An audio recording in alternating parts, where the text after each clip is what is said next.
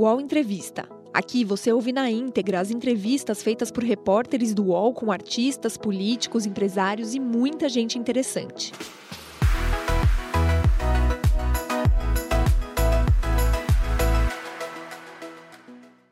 Olá, bom dia, 10 horas, 2 minutos. Seja muito bem-vinda, seja muito bem-vindo ao nosso programa. Esse aqui é o UOL Entrevista, seu programa de conversa, de discussão sobre as questões do nosso país. A gente recebe aqui personalidades, políticas ou não, para falar sobre o nosso país. E hoje a gente recebe uma personalidade brasileira. Marta Suplicy é psicóloga, com pós-graduação em Stanford, mestrado na Universidade de Michigan e autora de nove livros.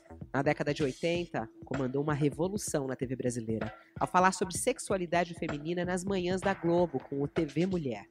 Como deputada federal, foi autora da lei que obrigou a legislação eleitoral a estabelecer cota mínima de participação de mulheres candidatas em eleições proporcionais. Eleita para a Prefeitura de São Paulo nos anos 2000, implantou os CELS, os Centros Educacionais Unificados, o bilhete único e os corredores de ônibus, medidas que funcionam até hoje na cidade. Também foi ministra do Turismo, senadora por dois mandatos e se tornou a primeira mulher a assumir a vice-presidência da casa. Em 2012, voltou para o ministério e chefiou a pasta da cultura de Dilma Rousseff. Em 2016, alegando não suportar mais conviver com a corrupção, se alinhou a Michel Temer e assinou a ficha de filiação ao MDB, encerrando um casamento de 33 anos com o Partido dos Trabalhadores. No novo partido, apoiou o impeachment de Dilma, disputou a Prefeitura de São Paulo, perdeu para João Dória e encerrou a disputa em quarto lugar. Em 2018, anunciou sua aposentadoria da política.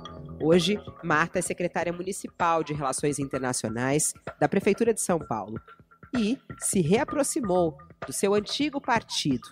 Já teve encontros com Lula, com o ex-prefeito de São Paulo, Fernando Haddad, e com o ex-presidente do PT e deputado federal Rui Falcão.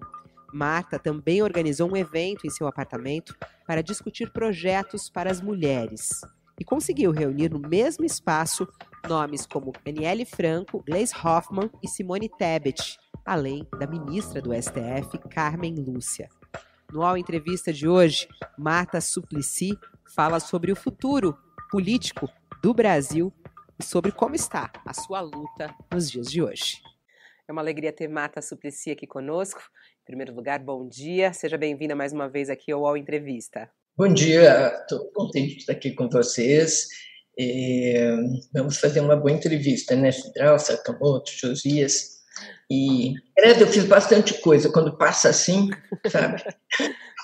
É, é interessante ver o, ver o rosto de vocês que estão analisando, assim, ver o currículo passando com imagens, né? Tem muita coisa. Você fez parte de boa história, de um bom período do Brasil com muitas lutas, né? Por isso que até a gente termina falando disso, né? De qual é a luta neste momento, né, Marta? Acho isso muito interessante. É, bom dia também a Leonardo Sakamoto, mais uma vez. Bom dia, Sakamoto. Tem bom duas. Dia, Fabiola, bom dia, Josias. Bom dia, Marta. Seja bem-vinda. Obrigada. Olá, Josias. Bom dia. Bom dia, Fabiola. Bom dia, Sakamoto. É um prazer ter a Marta aqui de novo conosco. Marta, eu queria começar a nossa conversa com um assunto que está bombando no dia de hoje nas redes sociais e tudo mais. É até um assunto que eu tratei com o Josias e com a Marilis Pereira Jorge, agora há pouco no nosso All News, que foi a fala é, do, de Lula defendendo o aborto. Né? Ele fez uma fala muito forte é, defendendo o aborto e que está sendo alvo neste momento da rede bolsonarista, né? É claro que é um lado muito forte que vai ser assunto na campanha eleitoral. Sei que esse é o assunto também que fez parte de algumas conversas, alguns encontros é, que a senhora tem tido com muitas lideranças femininas pelo Brasil. É, eu queria lhe perguntar: essa fala de Lula defendendo o aborto como uma política pública mas ele não mencionou dessa última vez que ele pessoalmente seria contra, como ele falou outras vezes. Não sei se ele mudou de opinião ou não, mas ele não falou isso nessa fala dele. Isso ajuda ou atrapalha na candidatura dele? Qual a importância dessa defesa dele pública ao aborto feita ontem? Olha, o aborto é um tema que vai ser discutido nas campanhas, ninguém gosta de discutir, porque é um tema muito polêmico, evidentemente, Eu até fiquei surpresa do Lula ter trazido esse tema. Às vezes a pessoa não traz, mas é instigado a falar, né? Mas achei correto o posicionamento dele, principalmente quando ele diz que é um caso de política pública, né? Por quê? Porque nós temos é, os dados são estarrecedores. De cada 100 mil mulheres né, que têm que tem uma criança, as negras mulheres são as que morrem mais. Morrem cinco em cada 100 mil, 100 mil partos. E morrem três brancas e morrem 8,5 mulheres pobres. Né? Isso é estarrecedor, porque isso, isto é vida, vida, isto é vida que não é protegida. Por quê? Olha, eu fiz TV Mulher anos, né, oito anos de televisão diária. Eu fiz consultório muitos anos, atendi milhares de pessoas com cartas também, tudo mais. Se tem uma coisa que eu aprendi é que quando uma mulher, não importa a classe social, ela resolve que ela vai fazer um aborto, sai da frente. Ela vai e faz, às vezes. Ela vai e faz. A moça, ela vai e faz ela faz. E aí, se ela é pobre, ela faz na esquina, ela faz com agulha, ela faz tomando coisa que não pode. Então, é, é uma questão de saúde pública. E é o terceiro, antes chegava a ser terceiro orçamento né, da, da saúde, não sei hoje como é que está exatamente, mas é dinheiro que podia ser gasto em outras coisas. E é um direito da mulher. Eu trabalho nisso desde a TV Mulher e, e, e, e só vejo esse problema aumentar e ninguém e ninguém tem uma atitude de descriminalizar e depois legalizar. O país está vivendo um retrocesso civilizatório, né? cada vez nós temos menos direitos. Eu lembro que há 30 anos a gente ia ou no Chile ou na Argentina, ou 20 anos, né? eles eram atrasados em questão homossexualidade, em questão aborto. Hoje eles estão super avançados, não só na questão de direitos da mulher presencial, mas direitos humanos da mulher. Né? Então, percebo que nós temos é um retrocesso. E o Lula ter falado, se colocado dessa forma, mostra que o PT não está no retrocesso civilizatório. O, o que eu pergunto. É, é, eu queria saber, é que tem um ponto que a gente está colocando acho que em cima da, da, sua fala, que acho que é importante, que é o seguinte: logo depois da fala do Lula, a esquerda, de uma maneira geral, o campo de esquerda, entrou num debate que já vem fazendo já faz um tempo com relação a questões culturais e comportamentais. Uma parte da esquerda começou a discutir se era ou não o momento de fazer o debate sobre o direito ao aborto, né? E aí surgiu uma coisa que quando o Lula estava com 88% de popularidade no final do mandato dele, né, naquele momento, na época da eleição da Dilma, também uma parte da esquerda tentou interditar o debate dizendo, olha, não é o momento de falar de aborto nas eleições, o direito ao aborto, porque é, tem a questão eleitoral. E aí uma outra parte da esquerda diz, olha, se não for essa discussão travada no, no, momento eleitoral, né, se não for discutir avanços concretos para as mulheres no momento eleitoral, a, o debate acaba ficando a reboque de nós homens ou a reboque dos ultraconservadores, porque o Bolsonaro certamente vai pautar o, o assunto nesta eleição. E aí eu queria que você fizesse essa análise, né? É um eleição é o momento de fazer essa discussão e esta eleição especificamente é o momento para essa discussão? eu ter coragem. E eu achei que foi corajosa, corajosa essa postura, e é uma postura que, se você explica à população do que se trata, as pessoas ficam sensibilizadas. Ninguém aceita a morte de mulher do jeito que está. Né? É uma questão de saúde pública. Você veja que demorou muito tempo até para se aceitar o aborto por estupro. Hoje, 76, 78% da população aceita o aborto pelo estupro, feto anencefálico, saúde da mãe e tal. Então, isso é uma questão de, de, de, de se discutir na sociedade. Agora, o Lula se posicionou, mas isso não se faz por canetada, isso depende de uma enorme discussão na sociedade. Ele está cansado de saber disso, depende de um Congresso que apoie, depende de muita coisa. Mas ter colocado uma posição, para mim, me parece acertado. O que eu me pergunto, Marta, e, e aí pergunto a você também, para que a gente reflita adequadamente sobre o tema. Você disse que, e, e, quanto a isso não parece haver dúvida, pelo menos as pessoas que têm algum bom senso, que é um caso de saúde pública, né? porque quem tem dinheiro vai, faz o aborto ali de forma é, higienizada, adequada, quem não tem vai enfiar a agulha e vai fazer de qualquer jeito e vai parar no SUS. Agora, o que eu me pergunto é se o Lula abordou o tema da maneira adequada. Se você tem um governo em que uma ministra como Damares Alves se transforma num estorvo para uma criança que estuprada foi buscar socorro num hospital do SUS, é óbvio que esse assunto está sendo tratado de forma inadequada. O que eu me pergunto é se o Lula não tratou o assunto de forma inadequada, porque ele não foi provocado a falar sobre isso, falou de forma espontânea, no encontro, se não me engano, na Fundação Perseu Abramo, e falou de forma rasa, sem o aprofundamento que o tema merece. Se é para se posicionar, não teria que fazê-lo de forma adequada, é, transmitindo a mensagem certa, da maneira certa, para que não é, provoque, inclusive, a possibilidade de recuo. Que se ele tiver agora um revés eleitoral, começar a cair na pesquisa, por exemplo, hipoteticamente, pode dizer, não, não fui mal compreendido, eu sou contra o aborto. Quer dizer, não deveria ter elaborado melhor esse discurso? Olha, ele até de, a, a Fabíola disse que ele disse que pessoalmente era contra, né?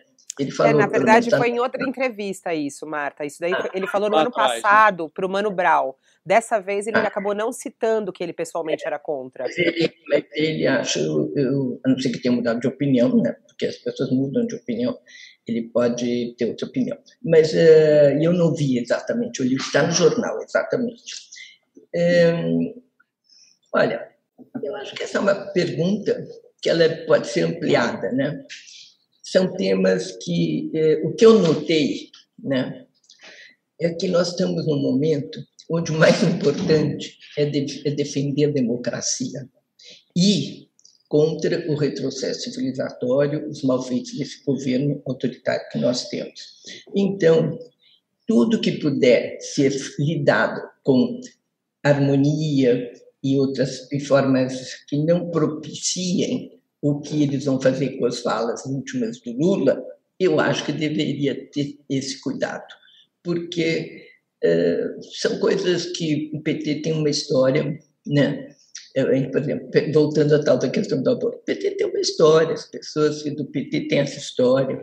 Então, são assuntos que, que eu, eu, eu gosto da posição do Lula ter tomado essa posição, mas não. Eh, o problema não é a questão do aborto hoje.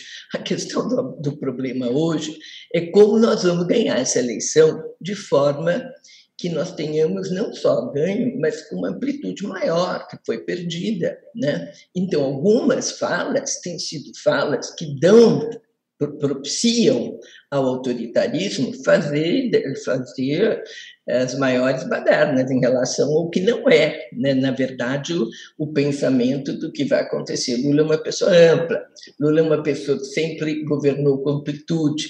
Agora, eu também tenho críticas, acho que poderia também ir falar com, com ter gestos de ampliação parece às vezes que está falando de forma muito muito isolada ainda, né? muito para dentro, e, sendo que esse, não é para dentro. O momento é, um ponto, é esse é um ponto muito interessante, né, Marta? Porque eu acho que até quando eh, a senhora deixou o PT e a, e a senhora foi para o MDB, te, teve essa, essa saída, né? Agora a senhora está se aproximando mais uma vez de Lula, não, já falou que não vai se filiar mais uma vez ao PT, até queria lhe perguntar se vai acontecer isso ou não.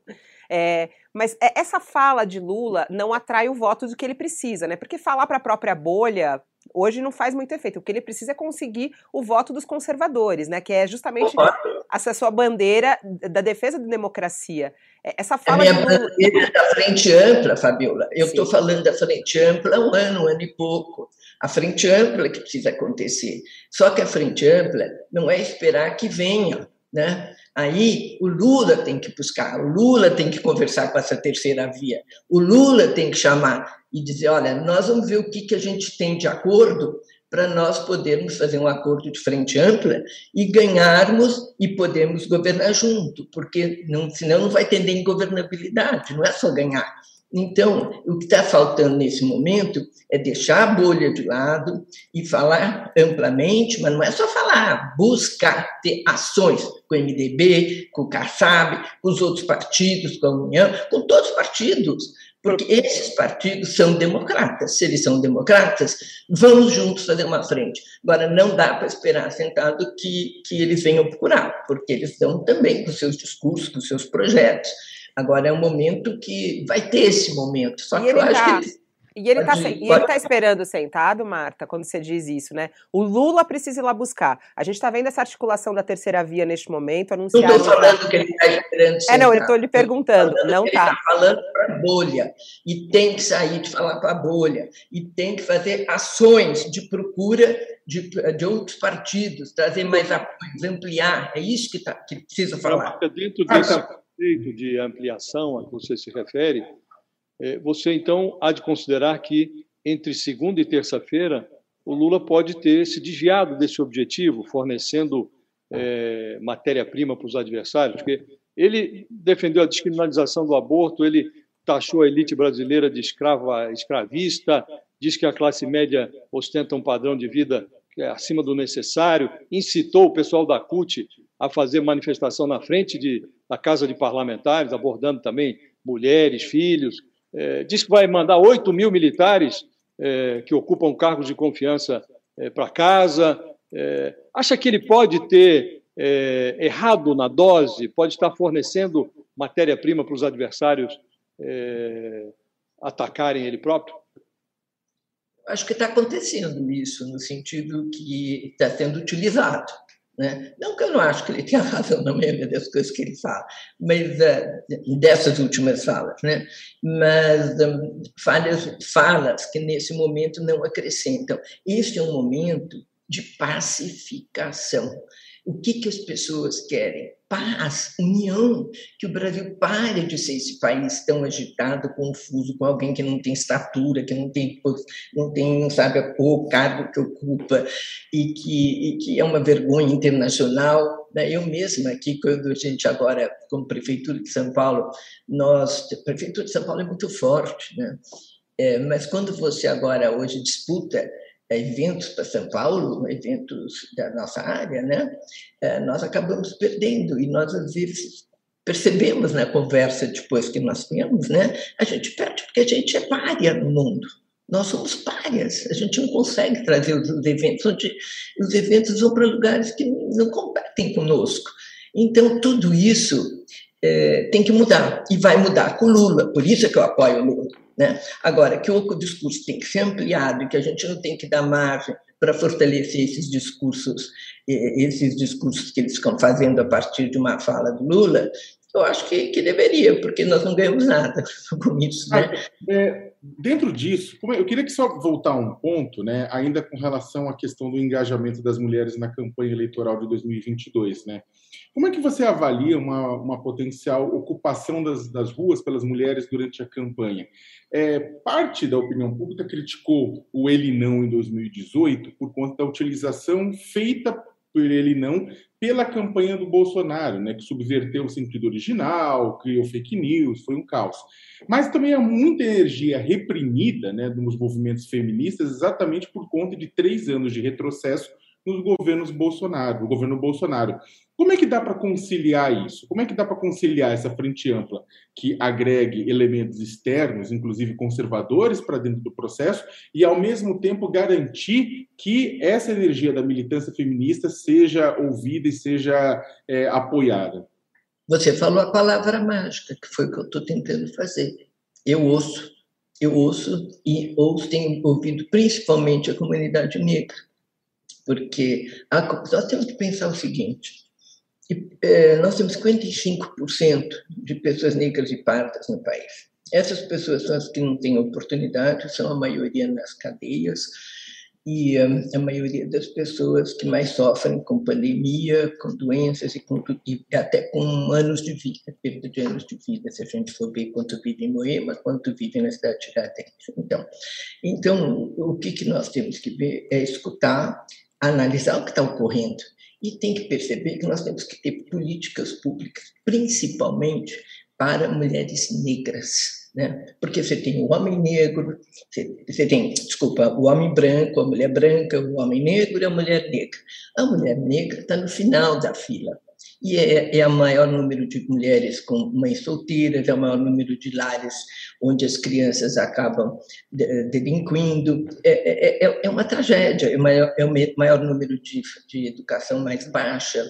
Então, política pública para isso. Né? Até eu já comentei isso com o Lula. Eu gostaria muito de ter um programa que, que, que, que dissesse: nós vamos acabar com esse racismo estrutural no Brasil. Porque é isso, disso que nós estamos falando.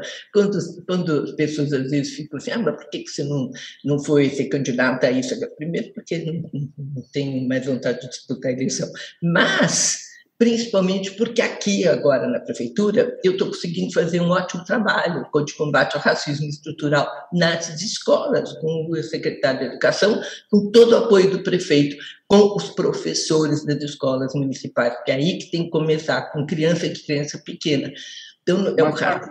É, mas a pergunta, desculpa te interromper, perdoe mesmo, mas a, a, a pergunta, na verdade, acho que ela diz respeito bastante se é se você acha que as, os movimentos feministas ocuparem as ruas com essas pautas, como a. Não, eu respondi a tua pergunta, Sakamoto. O que eu disse foi: tem que ter diálogo, tem que ter escuta. Então, os, os discursos todos né, estão sendo testados. Até o discurso do Lula está sendo testado, ou está falando por uma parte do partido, não sei bem o que está acontecendo, mas todos estão fazendo discurso para testar. Os programas oficiais de comunicação não apareceram ainda. Eu espero que nos programas oficiais nós tenhamos políticas públicas que interessem, mas para ter políticas públicas que interessem, principalmente a nós mulheres feministas que defendemos os direitos das mulheres, tem que ouvir as mulheres. E quanto mais eu escuto mulheres, o que, que eu percebo? É que tem uma faixa da população de mulheres, que são as mulheres negras, que são as mais prejudicadas. Né? E essas têm que ter uma, uma política especial para elas.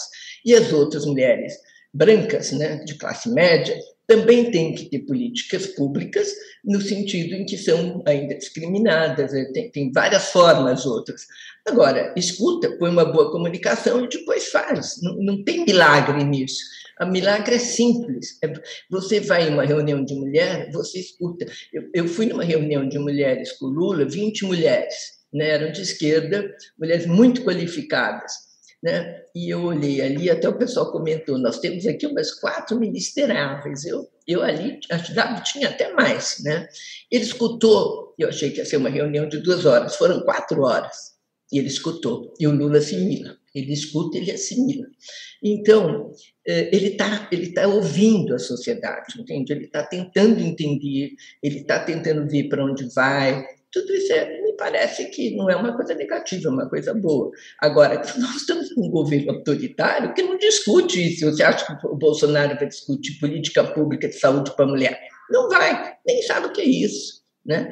Então, é, é um momento onde uma discussão civilizada do que interessa não só às mulheres, mas aos pobres desse país, é uma conversa, é, é, tudo difícil de fazer, porque é tudo desvirtuado, tudo você tem que pensar dez vezes, porque o lado de lá vai pegar aquilo e transformar em coisas que não é bem aquilo. Então é assim. Aliás, esses encontros com as mulheres, Marta, é, que a senhora tem feito, qual, é o, qual vai ser o resultado disso final? Vai ter alguma coisa, algum ponto final aí? É, são vários encontros com mulheres de diferentes espectros políticos. Teve essa conversa com Lula, que, como a senhora falou, que foram é, lideranças femininas mais ligadas à esquerda. No entanto, outros encontros, aquele no seu apartamento que a gente até viu na abertura, não. A gente teve ali Simone Tebet, teve Carmen Lúcia, é, entre outras. É, esses encontros, qual vai ser o objetivo final disso? Olha, eu não. Até falaram, bom, vamos criar isso, vamos discutir, aprofundar tal tema. É, eu não, não, não é isso que eu me propus. Eu me propus, no primeiro encontro, ser uma fagulha, uma centelha, e dizer: olha, gente, as mulheres não estão tendo suas pautas discutidas, as mulheres não estão na, na pauta do que nos interessa, elas não estão nem ocupando os espaços, né? só temos uma candidata mulher, não temos nenhuma mulher vice também. Uh, nos partidos a gente não tem clareza que eles vão ainda aprontar em relação às cotas, o recurso e tudo mais, o tempo de televisão, mas o, o importante é, é, é, que eu achei que foi bom. Talvez até essa questão do Lula ter levantado a questão do aborto pode ter sido por isso, no sentido que é uma questão que diz respeito a nós mulheres. Mas nós não somos ouvidas, né? Só homem fala, homem que fala sobre o corpo da mulher, né? Eu gostei, gostei por causa disso. Acho que tá bom, fala. Agora quero ver o que os outros acham. O que, que acham os outros candidatos? Né? Nós, mulheres, queremos ouvir. Marta, o, o Superior Tribunal de Justiça decidiu, se não me engano, ontem, que a lei da Maria da Penha vale também para mulher transexual, não apenas para mulher biológica. Né? Uma decisão que, mal comparando, é, se assemelha àquela decisão do Supremo Tribunal Federal que reconheceu a união civil entre pessoas do mesmo sexo. Né? Às vezes a, a gente fica com a impressão de que o judiciário está sempre um passo adiante do legislativo e do executivo. Você também tem essa impressão? E essa decisão do STJ de ontem mostra que houve uma evolução é, numa pauta que você lá atrás é, empunhava? STJ. Olha, eu, eu até dou risada se perguntei isso para mim, juiz porque todas as pautas, todos os projetos de homossexualidade no Congresso são meus. Né? E depois é tudo judicializado e o, e o Supremo Tribunal Federal ele, ele, ele dá a possibilidade, ele não faz a lei, porque não pode fazer a lei. Então, a questão da, da, das trans, né, a minha pauta da, da diversidade, ela não é aprovada lá no Congresso, mas ela depois avança no Judiciário. Todas as minhas pautas, a da cota, a da não, da cota até a gente ganhou. Depois os 30% que aumentou o recurso né, do dinheiro, né, lembra? Tentaram impedir as mulheres ter também 30% do recurso. O judiciário aqui, a Rosa Weber, é que falou: não, não, 30% do tempo, 30% do dinheiro. Né? Agora, da, do casamento gay, desde que eu era deputado, em 1900, não sei quanto, que, que a gente batalhava, depois foi foi aprovada a, os direitos iguais aos heterossexuais. Pauta trans, eu tenho projetos de pauta trans, até é, passou numa das comissões, mas depois não, não chegou no plenário. Mas uh, então, eu acho que é muito atrasado o Congresso. O Congresso tem medo do eleitor. E que eu acho bobagem, isso eu vi nas vezes que eu tentei votar as leis do, do, casamento homossexual, é que eu falava, por exemplo, com os senadores, eu tenho um projeto de casamento homossexual do plenário do Senado, né? Até agora que é bom que esqueça, porque fica lá dormindo, um dia pode talvez virar lei, porque é importante estar na lei, né? Porque muda a lei de, de casamento entre uma mulher para casamento entre pessoas, o meu projeto. Mas uh, falava com os senadores, não, tudo bem, Marta, eu voto, pode ficar tranquila, eu voto. Eu tinha um falava, não, não, eu vou estar numa audiência, mas você me chama que eu voto, eu venho correndo. Não, eu não posso, porque os barqueiros do Amazonas, que é o meu, o meu eleitorado, você sabe que eu aprovo casamento gay, claro que eu aprovo, mas os barqueiros do Amazonas, tem muito evangélico que é o meu eleitorado. aí todos mais ou menos davam uma desculpa, mas todos iam votar. Chegava na hora, eu começava a ver todo mundo escapulir. Então, e era engraçado, porque pessoalmente eram muito raros os que diziam que não iam votar, que eram contra, porque é uma questão de bom senso, né? Hoje na sociedade. Tanto é que hoje é aprovado por uma grande maioria das pessoas, mas eles têm tanto medo do eleitor que eles falam não, votam não, e, e, e porque não lhes diz respeito, não, não tem essa sensibilidade de, de, de, pensar que tem vida de pessoas que é uma tragédia, porque não podiam se, se assumir e viver a vida inteira na clandestinidade. Tanto faz para essas pessoas, né? Mas uh, eu acredito que eles ficam atrasados, até com o eleitor. É uma coisa que eu percebi em toda a minha, minha, minha militância na diversidade, né? O eleitor está mais retardado. Game Trends é o podcast do Start Wall em que eu, Bruno Isidro e Letícia Vexel comentamos o assunto mais importante de games da semana. Você pode ouvir o Game Trends no Wall, no YouTube ou na sua plataforma de podcast preferida. Falando nessa questão do atraso com o eleitor, Marta, o presidente Jair Bolsonaro está apostando né, é, no apoio de líderes evangélicos da ala ultraconservadora, né, da, da, da, das denominações conservadoras, para colocar a pauta de cultura e costumes como central nas eleições. Né? Ele conta com isso. Qual que deve ser, na sua opinião, o antídoto que deve ser ministrado por parte do PT é, para esse debate? Né? Porque o Bolsonaro vai jogar, vai tentar jogar exatamente com o apoio dessas lideranças, né? tentar trazer esse voto é, conservador em costumes para ele. Né? Como é, é o antídoto por parte do PT? Falar o que vai fazer. falar o que vai fazer para o povo. O povo está mais inteiro, em vez de discutir essas questões de costumes, o povo quer saber como é que eu vou comer, como é que eu vou dar comida para minha família, como é que eu vou empregar. O meu, meu marido arrumar um emprego, eu agora tenho que fazer faxina, porque fazia uma coisa mas com um salário melhor, agora também estou desempregada. Como é que meu filho vai ter chance? Que educação vai dar para minha criança que, que na pandemia ficou totalmente abandonada? E aí, sem esquecer os escândalos todos. De vez em quando eu falaria de um escândalo, quando, porque tem tanto escândalo para escolher.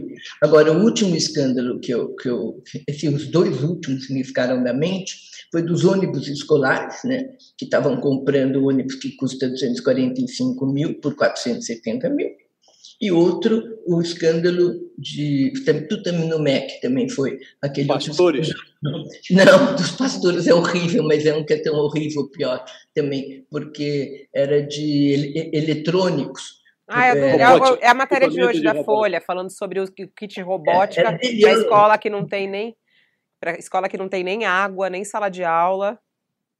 É, e tem esse que era 30 mil laptops para um aluno da escola. Ah, Cada aluno receber 30 mil laptops quando o TCU foi lá olhar. Quer dizer, é, é, é uma roubalheira. Né? E ainda vem dizer que, um, que não tem corrupção no governo Bolsonaro. Né? Aí, fora as rachadinhas, fora o que aconteceu, a gente soube pela CPI, que a gente não sabia, a roubalheira na tentativa de vender vacina, que super, super, super preço fora a, a, aquela saída do candidato, agora candidato Ricardo Salles, pela questão do, dos, do, das madeiras, vendendo a Amazônia. Então, tem tudo, todas essas questões, eu, eu poderia as pessoas entenderem que esse governo não é sério. É um governo assustador em todas as áreas. E quando se desmonta é, tem que falar como vai recuperar, por exemplo, uma boa ideia. Como vamos recuperar o Ministério do Meio Ambiente, que foi desmontado? Como é que você faz voltar uh, o IBAMA? Como é que você faz voltar uh, o, o, o, como é, FUNAI? O que, é, a FUNAI. É, a CONAR, como é que você faz, você volta uh, a, a questão da biodiversidade você tem que ter uma, uma para cada, cada ministério, eu faria propostas, simples assim, o costume, gente. Isso vai ser resolvido com a ajuda da, da, da, da, da comunicação, né? Com a, com a, ajuda das novelas, com a ajuda dos talk shows, com a ajuda depois com a pressão no Congresso, depois com marchas na rua, que não adianta marchar se não tem, não tem um apoio popular, e nós vamos assim, e, e vai resolver, porque não dá para ser atraso a vida inteira, porque as pessoas também são bobas, elas vão escutando argumentos. Mas isso não é o principal hoje. O principal é como vai ser a recuperação desse país que está abandonado à própria sorte. Agora, você tocou no desse... ponto relacionado à corrupção, né, Marta? Acho importante a gente também trocar nesse ponto de como isso deve ser abordado neste momento, porque ela, ela é alvo é, de ataques aí de todos os lados, né? É, por exemplo, a gente tem ainda, não está mais no jogo, mas talvez volte para o jogo Sérgio Moro, que todo momento fala uh, Lula corrupto, é, João Dória também é, tem colocado de novo isso, é, falando de Lula, e todo esse ataque que existe ao PT em relação à questão da corrupção. É, na sua saída do PT, esse também foi um dos assuntos, já conversamos sobre isso aqui, inclusive, né, Marta? É, queria saber, assunto corrupção, como deve ser tratado pelo Lula neste momento, na sua análise? Como ele é tratado. É um cara que ficou quantos dias na prisão? Né? Quantos anos na prisão? Sem ter, sem ter nenhuma prova contra ele, simplesmente obtidas de forma ilícita por essa pessoa que agora quer ser candidato como, como baluarte da justiça, que nem falar, sabe? Então, olha, eu acho que essa pauta é uma pauta que o Lula enfrenta bem. E eu acho que o que ele não está fazendo é também falar do, do, que o outro, do que o tá, o que o outro, o que o outro faz nesse país, né? Mas eu acho que a pauta principal, no meu entender hoje, como cidadã, né, eu, eu gostaria de saber o que vai ser feito, eu gostaria de saber mais detalhe. Talvez os partidos ainda estejam elaborando o que vai ser feito, né, para a satisfação da, da população que vai, vai votar a partir dessas, dessas informações. Então, quando eles falam, ah, o PT vai pôr não sei quem, vai pôr não sei quem para governar, o Lula não funciona assim. Às vezes eu tenho alguns amigos empresários que eu estou virado. Falo, gente, Lula, quando o Lula governou, né, era só gente, só gente de, de, do PT né, nos ministérios? Não era. Tinha o Furlan, tinha, tinha várias pessoas. E o Lula, nesses encontros com empresários, eu, eu, eu sei como ele funciona. Ele escuta e ele vê quais são as pessoas que têm condição de ocupar um cargo num governo nacional. Depois ele vai aceitar ou não, não sei. Mas ele, ele amplia ele amplia. Ele não é uma pessoa que restringe, né? Ele é uma pessoa que amplia. E ele sabe que para governar vai ter que ampliar mais e mais. Mas, ele, ele... mas, mas só para não fugir da questão da corrupção, ele nega, né? Ele sempre nega, diz que ele não sabia de nada. É, e integrantes do próprio PT já, já reconheceram. Teve o Palocci que fez aquela delação com, com falas muito assustadoras do que acontecia, né, no partido. Eu acho que o PT não tem que ficar ajoelhando no milho. Tá? É, o PT pagou, teve pessoas que foram presas e que pagaram suas penas, teve Lula que foi preso incorretamente, que tem 24 uh, uh, anuladas de, de, de, de condenações, e o PT as pessoas esquecem, eles podem ter tido erros, né? Mas olha, eu até tirei aqui para falar que o que, que o PT fez de combate à, corrupção com ações de fato e não de boca para fora. Primeiro, a Controladoria Geral da União. Depois, fortalecimento da Polícia Federal. Depois, autonomia do Ministério Público que tinha naquela época. Portal da Transparência. Como é que hoje a imprensa faz, né? E, e a lei de acesso à informação. Quem fez tudo isso, gente? Foi o PT. Teve falhas? Teve mas também teve muitas qualidades. Então, eu acho que o momento hoje não é ficar dizendo, não é, gente, calma, calma, vamos, vamos falar para frente, chega de olhar no retrovisor. Agora, as corrupções que nós estamos vivendo, vivendo hoje estão lá, e essas não foram cinco anos de TV Globo colocando um cano, saindo dinheiro e dizendo que o PT era corrupto, né? Eu acho incrível o Lula ter 40% de votos com a campanha que foi feita contra ele, gente. Dizer, o cara Marta, coisa boa despeito... para estar com esses votos. Escutem isso, muita coisa boa para estar com esses votos, inclusive com o meu apoio. A despeito das mazelas todas da gestão Bolsonaro, você mencionou algumas delas, né? Vão do superfaturamento de ônibus escolar até o flagelo que foi a gestão do governo na, na pandemia do, da, da Com toda razão, as mortes todas. É, então tem um, é, realmente um, um cardápio de, de, erros e de crimes cometidos pelo governo é muito grande. Agora, a despeito disso, o Bolsonaro está crescendo nas pesquisas. Né? Ele estava ali é, nas redondezas dos 20% e já está na casa dos 30%. Né? E é não acha que é, o, o, aquele antipetismo que levou a, que ajudou a impulsionar a vitória do Bolsonaro em 2018 ainda é uma força é, vigente na sociedade, como lidar com isso? Porque o Lula está ali nos seus 45, não sobe, e o outro está subindo. A pergunta que se faz é até quando, até onde vai a capacidade de, do Bolsonaro de subir na pesquisa e é, que erros estão sendo cometidos pelas outras forças políticas? É, eu acho que tem que cuidar, porque eu acho que está sério mesmo. Eu acho que tem que ter um discurso mais amplo, tem que buscar outras forças, e é disso que se trata: democracia versus autoritarismo. Né? E as pessoas também precisam entender que não vai ter terceira via. Essa terceira via, por mais que se tente, não consegue. Aí, como eu falei no começo da nossa entrevista, tem que partir do PT, do Lula, a busca dessa, do pessoal da terceira via para compor. Não tem outro jeito. Eu acho que esse é o jeito que nós temos que fazer, porque é o jeito que já vai governar depois. E tem que ser, tem que trabalhar com essa realidade. O, o autoritarismo, a, a propaganda é, do Bolsonaro está fazendo efeito. E, inclusive, quando você fala em temas como foram tocados aqui, que são temas que dão, dão, dão margem para o bolsonarismo deitar e rolar, fica pior. Então, alguns temas Uh, não precisa falar, não, não, são necessários incitar.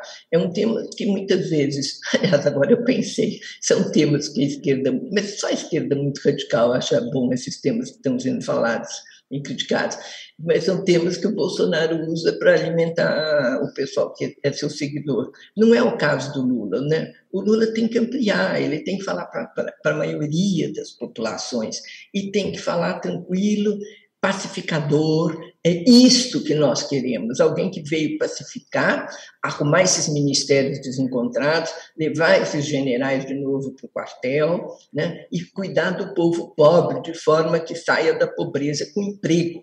Né? E o Lula é o, fazer... é o Lula Paz e Amor de novo, ô Marta, que precisa voltar? O Lula Paz e Amor?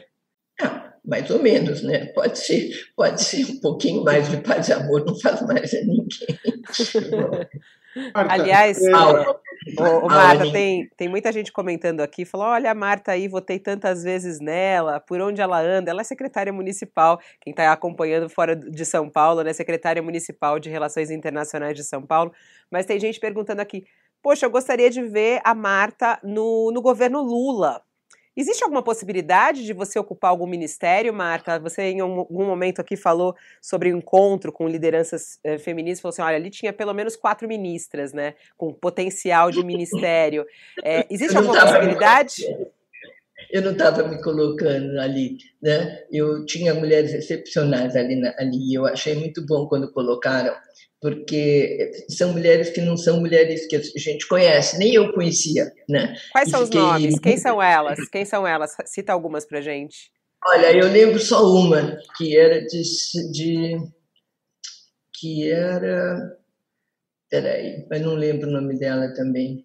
Não lembro. Não tá. guardei o nome dela. Mas a pergunta, mas, tinha... mas a pergunta foi direta. Você tem alguma possibilidade de assumir algum ministério?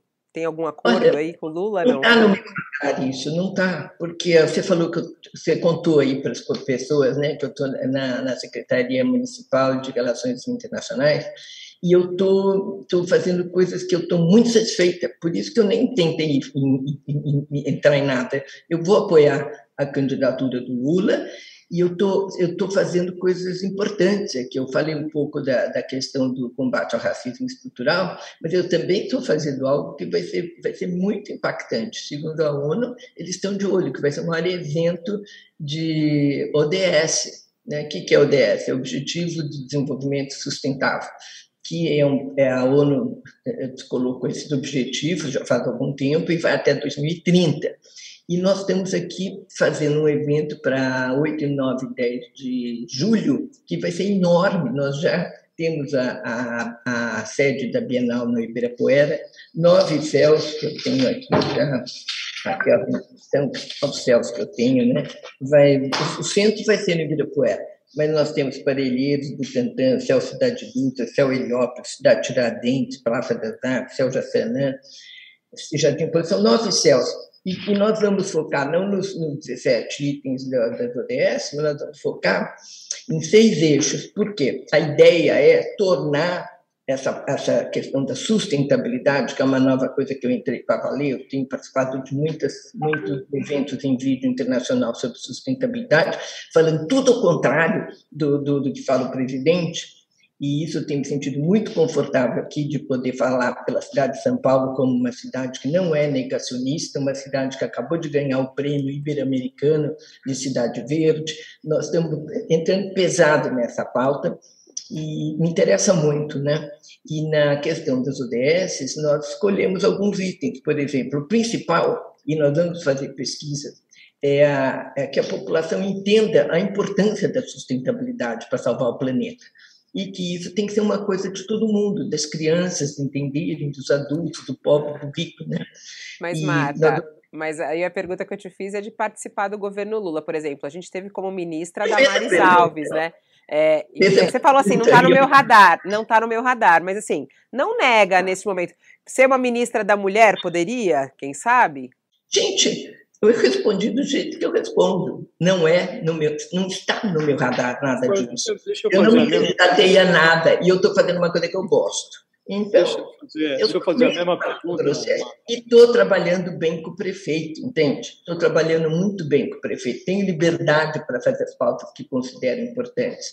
E isso é uma coisa muito boa também para mim, muito tranquila. Uh, aliás, aliás, Marta, o prefeito Marta... se incomoda da sua, do, da sua aproximação com Lula, porque o prefeito recentemente esteve com o Bolsonaro, né? Publicou foto nas redes sociais dele com o Bolsonaro, apesar que ele é do partido da terceira via, né? Ele é do MDB né? É, então, assim, eu não sei como é que está a situação. É um desconforto a sua aproximação com Lula, a sua defesa é, por Lula ou não? Como é que é essa conversa entre vocês?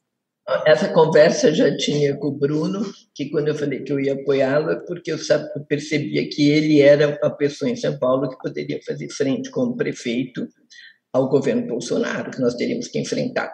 O Ricardo Nunes, ele, ele não pensa exatamente como o Bruno, mas ele, ele, ele desde o começo, ele sabe que o meu apoio é para o Lula, né? Eu não sou do PT, mas eu apoio o Lula. Por quê? Pelo Brasil. E nós temos um bom entendimento, muito respeito mútuo. Eu também respeito as posições dele, que em várias áreas são diferentes das minhas, mas uh, é um lugar onde eu me sinto muito confortável para trabalhar. Eu posso tocar as pautas que me importam no momento, que é racismo estrutural, fazer de São Paulo um farol de combate ao racismo estrutural. Nós estamos fazendo pesquisa já, entende? Como está na escola, como está um professor na escola. É, quatro anos, é o que eu coloquei com muita clareza para o Bruno e o Ricardo ficou empolgado também. Né? E o Padula, que é o secretário de Educação, ajuda muito, que é você poder acabar com essa chaga no Brasil. E se não tiver uma política de Estado que São Paulo está tendo, São Paulo, farol de combate ao racismo estrutural, está internacional, isso a gente já está colocando pauta, já vai, vem pessoas de fora, vai ter o Dia da Consciência Negra, que na última vez foi no NMB, em novembro, né? E nós tivemos 14 mil pessoas, agora vai ser mais ainda, porque nós vamos falar sobre a abolição, a, a abolição e não é aquela. É exatamente para contar a verdadeira história da abolição e não a que a gente aprendeu nos livros escolares. Então, estou debruçada agora, só leio, essa, só leio essa, esse tema para a gente conseguir fazer essa explicação, né, um pouquinho só, para as pessoas que, que não têm a informação do que foi a luta negra para chegarmos na abolição, do que foi a pressão dos, contra os navios negreiros, o que foi pressão do que aconteceu no Haiti, que mataram todos para conseguir fazer essa abolição, é, a pressão em cima da princesa Isabel, que não era abolicionista, mas teve que assinar a lei, e depois, do dia seguinte, o papel dos grandes heróis negros, né, do André Rebouças, do José Patrocínio, Joaquim Nabuça, tem que resgatar tudo isso. Então, eu estou empolgadíssima com essas coisas que eu estou fazendo. Fazer a mesma pergunta de outra maneira, Marta. Você disse num, num determinado ponto da nossa conversa que já não tem ânimo para se candidatar a nenhum eh, cargo eletivo. Do mesmo modo, você fala com entusiasmo do que vai estar fazendo na, na prefeitura. O que eu lhe pergunto é, na hipotética eh, possibilidade aí de o Lula ser vitorioso nessa próxima eleição, um convite eh, para que você ocupasse um cargo qualquer na esfera federal não a animaria você consideraria isso? Você está fazendo a mesma pergunta da Fabíola de outro jeito, vocês não desistem, né? Eu vou repetir igual, então vamos nos poupar. tá bom. Marta, uma pergunta. O, o Congresso Nacional né, aprovou a Lei Paulo Gustavo para tentar apoiar, dar uma, fomentar, ajudar a cultura, né, a indústria cultural brasileira que foi tão prejudicada durante a pandemia. Você foi ministra da Cultura e o presidente da República agora vetou né, a lei. E eu queria ver como é que você encarou isso, né? E você acha que quais são as perspectivas, né, para o setor dada a situação econômica atual? Terrível. Eu acho que o setor da cultura é o que talvez um dos grandes, um dos maiores prejudicados com o que aconteceu, porque não tinham mais alternativa, né? Mas eu acho que a gente tem que ir antes do, do, da lei do Estado, a gente tem que ir na, na, na questão do desmonte da cultura. Isso que foi trágico, né? Porque a cultura ela tem seis instituições debaixo dela, né? Desde o Palmares, que vejam o que aconteceu com aquele cara, não sei nem o nome para dar para aquilo, né? Até a Fundação Rui Barbosa, com pessoas à frente sem a competência necessária. Quer dizer, todas as grandes áreas da cultura, enfim, e tudo, elas foram desmontadas. Então, o que eu falei para meio ambiente é igualzinho para a cultura. Vai ter que ser inteirinho refeito, com pessoas que sejam do ramo, que entendam, que tenham a sensibilidade. Né? É, a, lei, a lei Gustavo é, é uma consequência do que eles aprontaram, né, destruindo tudo, e aí depois vetaram agora sem, sem cabimento, porque seria realmente uma possibilidade de do setor não ficar mais estraçalhado do que já está. Quer dizer, o que nos sobra, depois desse desmonte, é eleger o Lula, que sempre teve um bom olhar para a cultura, se dá, entende o papel da cultura, porque a cultura é a identidade de um povo. Né? O que, que esse homem está fazendo com a identidade de um povo? É, é, é inadmissível. Então, isso os debates talvez vão, é, possam esclarecer se o, se o Bolsonaro tiver coragem de algum debate, que já está ensaiando para não ir, né? porque vai ser feito picadinho dele. Não tem, não tem capacidade de, de articular Lé com CREA num debate sério. Marta, amanhã deve ser anunciado, não sei se vai ser anunciado mesmo amanhã, mas amanhã tem um gesto oficial é, de Alckmin e Lula juntos, né? Vai ter uma, uma reunião é, do PSB, que deve apresentar formalmente o Alckmin, que agora já está no partido, como vice, né? Colocar ele à disposição para vice de Lula. Quer dizer, uma chapa que já está mais do que fechada, todos nos bastidores já falam que não tem mais dúvida, é isso mesmo. Queria saber da sua análise, é, na sua opinião, é, o que, que significa Alckmin e Lula juntos? Olha, o Alckmin foi escolhido como um símbolo né, de amplitude. Agora tem que fazer com outros partidos, porque o Alckmin, de certa forma, ele está ele com ele. Então, um símbolo bom, né, que ampliou. Mostra que o Lula tá, não está fechado, isolado, né, mas agora tem que ter outras ações, não é suficiente. Quais ações? É, por exemplo, a gente tem ao mesmo tempo a articulação da terceira via, né? Aqui durante a entrevista você já chegou a dizer que, que a terceira via. Então, é, por exemplo, a gente tem aí MDB, PSDB, Cidadania e União Brasil que devem anunciar até dia 18 o nome único. E o Kassab né? também. Tem o Kassab também que tem que ser conversado. É que ele não participou da, ele não participou daquela nota que foi divulgada ontem entre esses quatro partidos, né? Eles divulgaram uma nota. Eu não estou falando da nota, eu não estou falando da nota, eu estou falando da terceira via, mas eu estou acrescentando o Kassab. O Kassab tem um partido com muitos deputados, o Kassab é uma força política tem que ser procurado. Então, tem que procurar os partidos, todos. E é isso que o Lula sabe fazer muito bem. E eu não sei o que aconteceu, que patinou aí nesse começo, né? É, o discurso é o discurso que ele estava tendo, de pacificação. E é continuar nesse discurso e fazer o gesto. É o PT que tem que ir, não é esperar a terceira via, não é esperar o Kassab mandar recado, não é mandar. Não, é o PT que tem que ir, é o Lula que tem que ir. E a bandeira é a bandeira da pacificação, da união. Essa é a minha opinião. Marta, o Lula, você tem razão quando diz, é, Marta, que o Lula é um ser conciliador, né? E agora ele faz a conciliação quando convém a ele, né? Quando ele é o, o candidato, ou quando alguma coisa o interessa. Agora o PT é considerado como um partido hegemônico, né?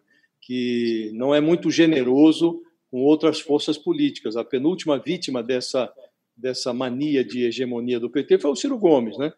Que se queixa muito do comportamento que o PT teve em relação a ele na última campanha eleitoral. Você acha que há isso? Você já foi do PT? Acha que o PT é essa força hegemônica que até os aliados é, apontam ou não?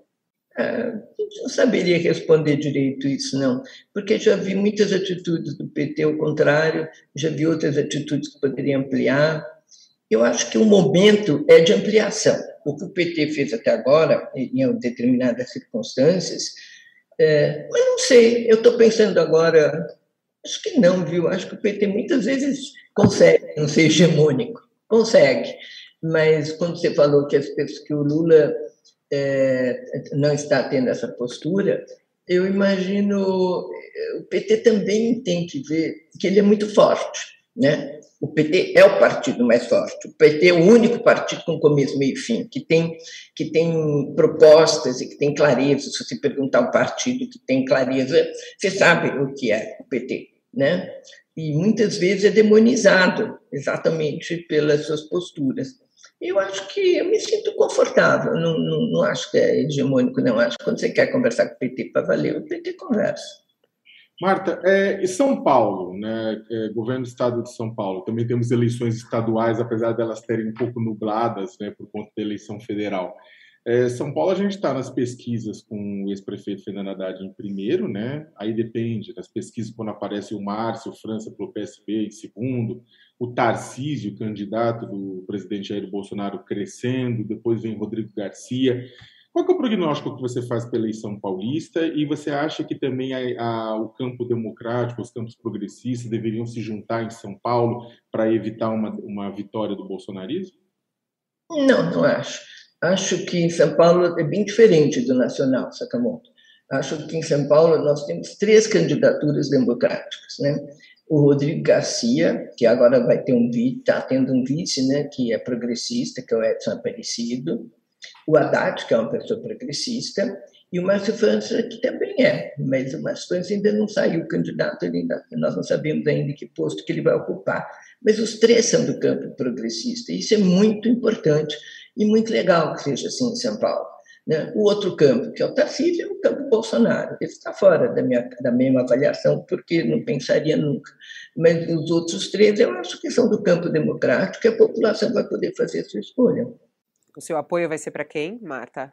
Desculpa? O seu apoio vai ser para quem? O meu apoio, vou estudar o que cada um vai propor, né? no momento. Não, eu... ainda não declara apoio ao Haddad, porque recentemente eh, a senhora esteve numa reunião com o Haddad e Lula, né?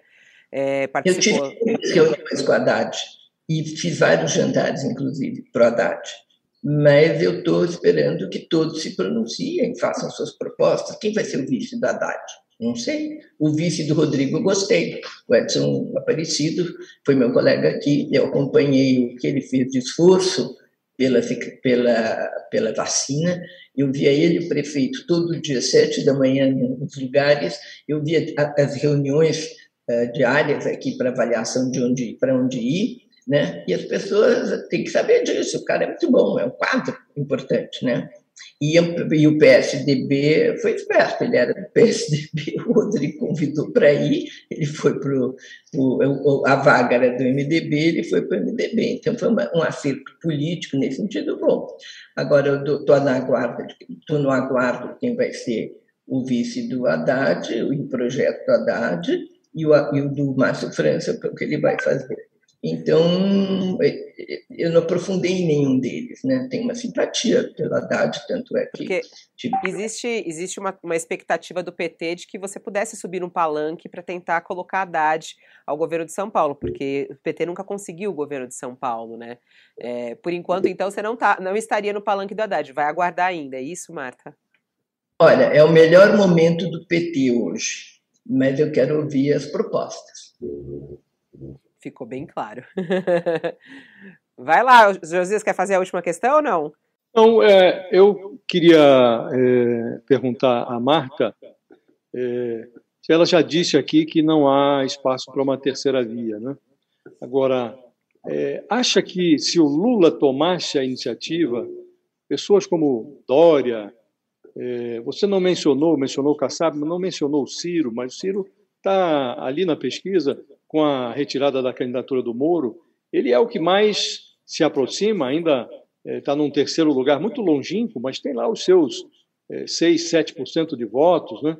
Acha que se o Lula é, é, se aproximasse desses personagens com os quais ele tem muitas arestas hoje, ele conseguiria promover esta conciliação que daria a esta sucessão uma conformação de movimento de resistência democrática? Talvez não, não teria essa resposta pronta. O movimento precisa ser feito independentemente do que for a resposta de quem for convocado a vir nessa frente ampla. Eu faria um movimento no nome da frente ampla, de uma frente, eh, eu ia dizer até desesperada, não no sentido pejorativo, mas que quer, que quer muito que a gente consiga fazer esse, esse país a voltar a ser um país que tenha dignidade e que tenha gente que sabe dirigir. E aí esses quadros que estão aí, todos eles, né, ah, o Ciro, o Dória, a Simone, o Leite, todos são pessoas competentes, eles podem estar no governo, né? deveriam estar no governo. E isso pode ser feito antes, para que, que vai ficar agora nessa situação? Tem que ter uma conversa com todos eles, porque é um momento muito grave, Josias. Você mesmo acentuou, diminuiu, diminuiu a diferença. Então, quem é do campo democrático não pode ficar achando que estamos numa boa, porque não estamos. Então, ele não pode pensar em projetos individuais, tem que pensar em projetos maiores de defesa do país. Porque se nós tivermos mais quatro anos de Bolsonaro, o que, que sobra nesse país? O que o sobra, gente? O alerta vermelho foi aceso, pelo jeito, né, Marta? Como é, a senhora falou. Uma, só uma, uma última questão que tem a ver com, uma, com o assunto de São Paulo, que eu achei muito importante nos últimos dias. É, ontem, eu acho, se não me engano, foi aprovado lá na CCJ, na Câmara Municipal, um projeto para o fim das cotas raciais em serviços públicos em São Paulo. Como eu sei que essa é uma questão muito importante, é, até na sua gestão aí na Secretaria Municipal. Isso foi aprovado na CCJ, foi bem apertada lá a aprovação, mas essa é uma discussão neste momento na cidade de São Paulo. É momento de acabar com as cotas raciais no Serviço Público Municipal de São Paulo, Marta? Na minha opinião, não. E o prefeito, o que será que ele pensa a respeito disso? Será que se chegar para ele. Ele... É, eu não, não, sei se já chegou dele, nem eu conversei com ele. Mas agora que você está me falando, eu, eu vou conversar com ele. Acho muito importante que isso não acabe. É, Sim, é, não, não, não, tem igualdade ainda. Foi, uma, foi uma, uma, proposta do Fernando Holliday, do vereador, e na verdade para substituição das cotas raciais por cotas sociais, que é algo que ele tem defendido já há um tempo, né? Ele antes era contra qualquer cota, agora ele trocou para as cotas sociais. Ele diz que cada um aparece como pode, Fabiola. Cada um aparece como pode. É, ele, e vai conversar com o prefeito a respeito disso, então? Eu ia lhe chamar de prefeita. Marta. Eu vou, vou trocar uma ideia com ele, sim, da minha posição, que ele vai fazer, ele vai, vai assumir, não sei, não sei a posição dele. Espero que ele tenha essa sensibilidade, acho que terá. Tá certo. Marta Suplicy, muito obrigada por estar aqui. A gente que falou sobre tantos assuntos do Brasil, mas sempre é um prazer conversar é, contigo, ainda mais agora, né, que não está em nenhum partido e tudo mais, fica aberta todas as questões aí para conversar sobre o Brasil. As pessoas gostaram aqui da nossa conversa, volte outras vezes. Obrigada, obrigada, Sakamoto, você, Fabíola, você, Josias, e ao UOL. É sempre um prazer aqui conversar. Tchau, tchau, Josias. Até. Tchau, Sakamoto. Tchau, tchau. Tchau, tchau, Fabíola. Tchau, tchau, Marta. Prazer estar aqui com você. Tchau, Sakamoto. Até mais, Fabíola. Até logo, Josias. Obrigado, Marta. E aí sim, a gente termina mais um UOL Entrevista hoje com Marta Suplicy. Daqui a pouquinho eu volto para o UOL News com o Sakamoto comigo também. Tem muitos assuntos importantes para a gente tratar aqui no nosso UOL News do meio-dia. Eu te espero. Até lá. O UOL Entrevista e outros podcasts do UOL estão disponíveis em uol.com.br/podcast. Os programas também são publicados no YouTube, Spotify, Apple Podcasts, Google Podcasts e outras plataformas de distribuição de áudio.